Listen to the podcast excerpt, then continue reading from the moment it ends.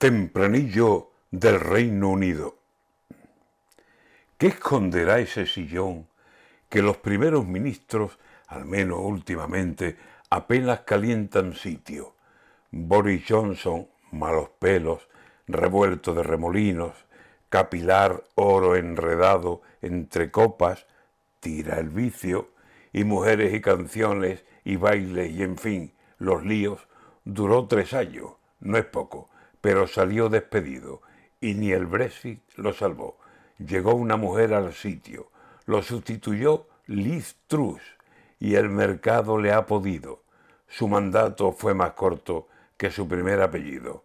Rishi Sunak llega ahora, llega con origen indio y con ganas de triunfar.